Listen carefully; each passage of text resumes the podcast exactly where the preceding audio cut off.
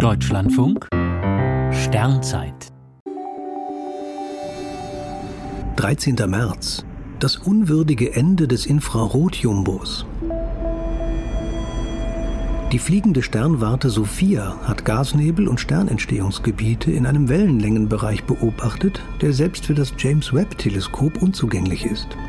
Doch im Herbst letzten Jahres hat die NASA die Mission beendet. Lange war die 20-prozentige Beteiligung des Deutschen Zentrums für Luft- und Raumfahrt eine Art Lebensversicherung für Sophia. Doch im vergangenen Jahr ging es ganz schnell. Großer Widerstand des DLR-Managements gegen die Schließungspläne ist nicht bekannt. Natürlich hat jede Mission mal ihr Ende und Sophia war mit jährlichen Kosten von über 80 Millionen Dollar sehr teuer.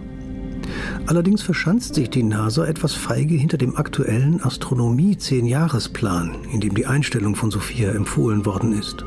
Dabei ist die Bewertung einer bestehenden Mission gar nicht Aufgabe der Verfasser des 10-Jahresplans. Am schlimmsten ist, dass das ganze Sophia-Projekt binnen eines Jahres abgewickelt sein soll. In dieser Zeit ist es kaum möglich, die wissenschaftlichen Daten so aufzubereiten und zu archivieren, dass sie noch lange sinnvoll zu nutzen sind. Üblich sind bei einem Projekt dieser Größe mindestens drei Jahre. Bernhard Schulz, stellvertretender Wissenschaftsdirektor von Sophia, stellte auf einer Tagung den Astrophysikdirektor der NASA öffentlich zur Rede, bekam aber nur Ausflüchte zu hören. Der Jumbo steht jetzt in einem Museum in Arizona. Wenn NASA und DLR sich nicht doch noch zusammenraufen und ein erstklassiges Archiv erstellen, verliert die Astronomie auch noch das Erbe von Sophia.